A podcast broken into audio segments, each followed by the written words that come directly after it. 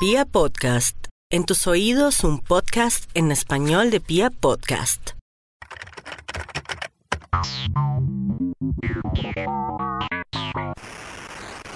Buenas a todos, bienvenidos a un nuevo podcast al cual voy a titular ¿Cómo hacerse hacker primera parte?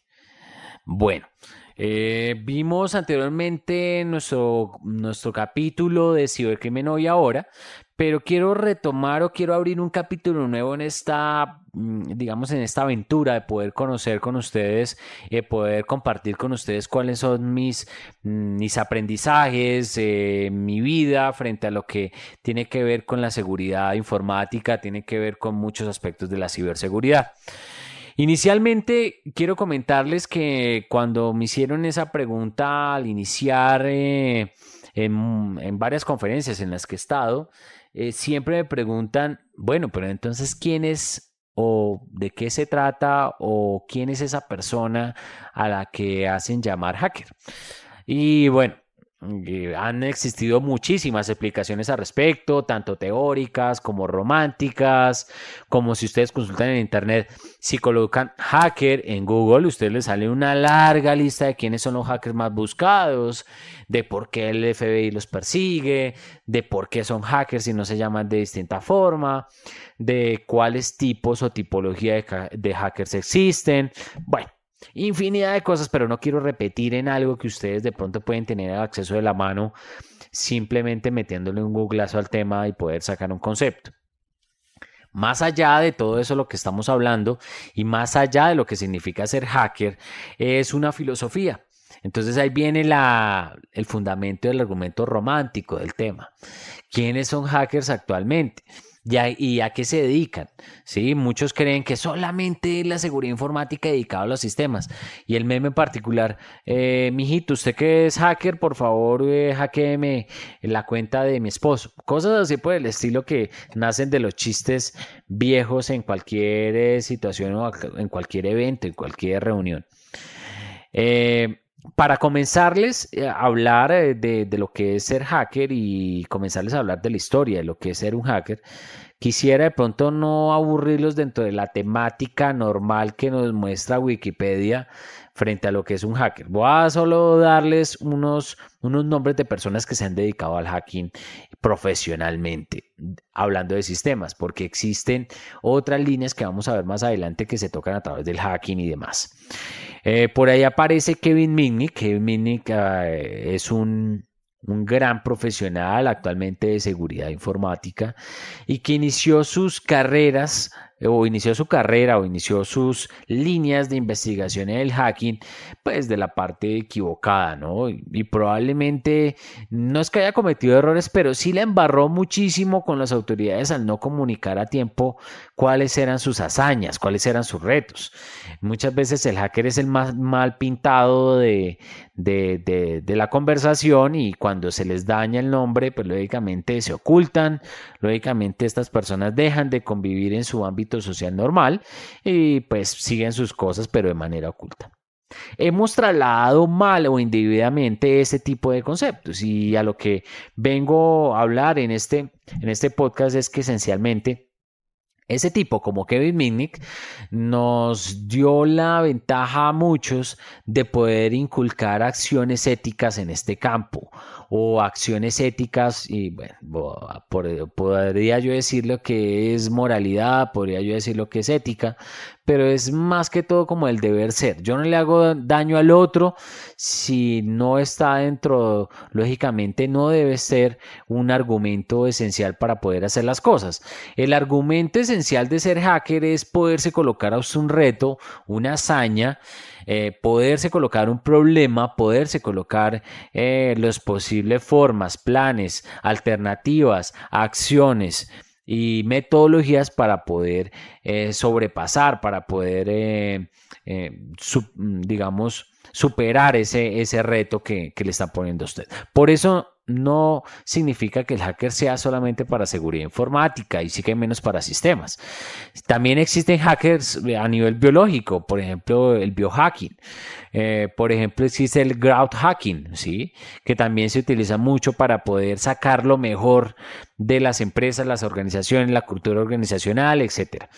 Con mi red de investigación académica en ciberseguridad, Red Cyber, hemos podido determinar que el hacker no es ese tipo malo, amargado, que está comiendo pizza, gordo, fofo, digámoslo así, en el buen sentido, que está detrás de un escritorio, detrás de un computador, haciéndole ataques a todo el mundo y, y haciéndose reconocer por toda parte hay una pequeña distancia en línea gris sobre ese aspecto que es el hacker y lo que es el ciberdelincuente o el hacker de sombrero negro.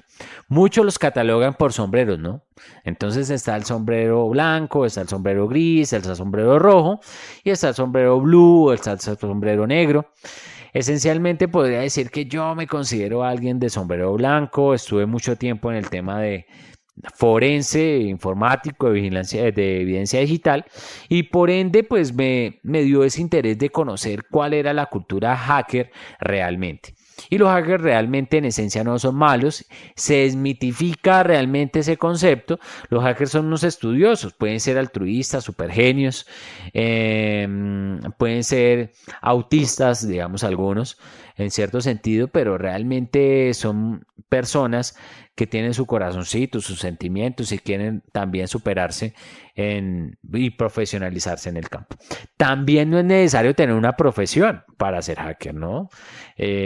fundamentalmente, para hacerse hacker hay que tener una intención más bien muy intuito persona, es decir, muy al interior y tener esas ganas de siempre no quedarse con el poquito con el vaso medio lleno, sino ir a buscar ese conocimiento de las mil y una formas que existen. ¿sí? El hacking positivo es aquel que te ayuda, o el hacking ético, es aquel que te ayuda a superar ese tipo de vulnerabilidades que tú tienes o que tiene tu sistema, tu infraestructura, para poder determinar qué efectivamente debes hacer para poder mitigar y contener y para poder erradicar totalmente ese tipo de vulnerabilidades. Pensémoslo una persona del común, ¿sí? No es hacking no es hacking, quitarle la contraseña o robarle la contraseña o enviarle un mensaje para poder capturar los datos de la novia del acceso a Facebook. No, eso no es hacking, no es hacer hacking. Eso por el contrario es acciones que pueden convertirse básicamente en acciones informáticas para poder obtener información personal. Pero realmente no es hacking porque considero que eh, y lo pienso así, lo pienso yo, no lo piensa el mundo, eh, considero que el hacking es algo más. Considero que el hacking es una metodología, considero que el hacking es un arte, al cual, pues, lógicamente, merece unas actividades y una planificación para poder hacer mucho dentro de poco. Es decir, si tú tienes algo muy poco, muy corto, hacer mucho dentro de ese poco y ese algo. ¿sí? Por eso mismo hablan del hacking hacia, inclusive hacia el DNA. El máximo código que ha existido, bueno, podría decirse no el máximo, pero el código más completo que existe a nivel de genética, por ejemplo, es el código o el genoma humano. Pues ya existen Mm, biohackers o lógicamente médicos eh, biológicos que se dedican al hacking de ese código genético para poderlo acoplar al sistema computacional. ¿Y cómo se come eso? ¿Qué se fumó Emanuel para ese tema? No voy a entrar ahí en discusión, pero para hacerse hacking o para hacer hacking o para ser hacker no se necesita tampoco tener una carrera, una profesión o ser un doctor en el arte ni nada por el estilo. Ser hacker es poder eh, convertir ese reto en una solución o en múltiples soluciones para poder llegar a esa verdad. Puede ser una verdad parcial, puede ser una verdad relativa, pero en sistemas, lógicamente, hay muchas formas para poder vencer esos obstáculos. Esencialmente para ser hacker también se necesita una lectura grande de lo que usted va a empezar a enfrentarse. Una, un aprendizaje, un conocimiento previo muy alto y quizás de pronto sofisticado sobre el tema si usted no, lo, no quiere hacerlo de una manera muy básica. Sí, sino, sino que quiere lógicamente alcanzar unos ciertos niveles para poder ser un hacker profesional o para poder ser verdaderamente un hacker ético en, en sistemas informáticos. o en seguridad informática. Todo esto lo abarca la seguridad informática, pero miremoslo cómo lo observa la gente, ¿no? ¿Qué es el hacker? El malo, el que no hace bien las cosas, el hacker es el que sale en televisión como el mercenario de datos, el hacker realmente es esa persona que miramos mal y que es ese tipo greñudo o ese gordo que aparece por la calle o que puede ser pedófilo, no. Esencialmente no, porque ser hacking merece, digamos, algunas actitudes y aptitudes que son lógicas y son, eh, deben mantenerse en el tiempo. Y eso es lo que le llamamos la filosofía hacker en materia de, de la ética, ¿no? Muchos de los Bug Bounty o los eh, premios de recompensa para hacking eh, se contabilizan de alguna manera por la capacidad de obstáculos que pudo hacer esta persona y la metodología utilizada para poder romper esa ese sello de seguridad o ese aparente sello de seguridad en un sistema informático. Pero esencialmente existen escenarios mediante los cuales eh, no ocultos bajo las sombras, sino ir y verificar y ir a decir, oiga, yo como organización quiero que un hacker me haga un análisis de vulnerabilidades y pueda detectar por qué lado se me pueden meter los ciberdelincuentes. Eso es un hacking ético, eso es un hacker ético, que tiene una razón específica, tiene una argumentación específica, está cobijado bajo una norma legal y lógicamente está autorizado por el dueño, por el propietario de la información, por el titular de los datos, por el administrador de esa información y poder realizar la actividad. ¿Cómo hacerse hacker hoy en día? Es muy sencillo tener la inquietud, la necesidad, eh, la auto, autogestión interna de poder ser autodidacta, de poder investigar, ir más allá del punto del límite que me colocan todos los días en materia de soporte de sistemas, vaya y conecte la impresora, sino ir un poco más allá eh, al saber cómo funcionan las cosas, cómo realmente o cuál es la esencia del funcionamiento de las cosas.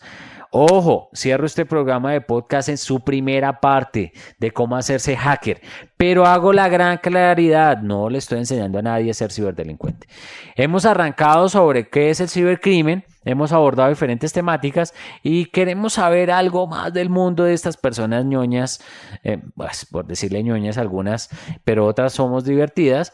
Eh, tenemos una vida muy común, una vida muy social y una vida muy amable, pero somos investigadores del tema. Muchísimas gracias en esta primera fase, esta primera parte de cómo hacerse hacker. Gracias, chao.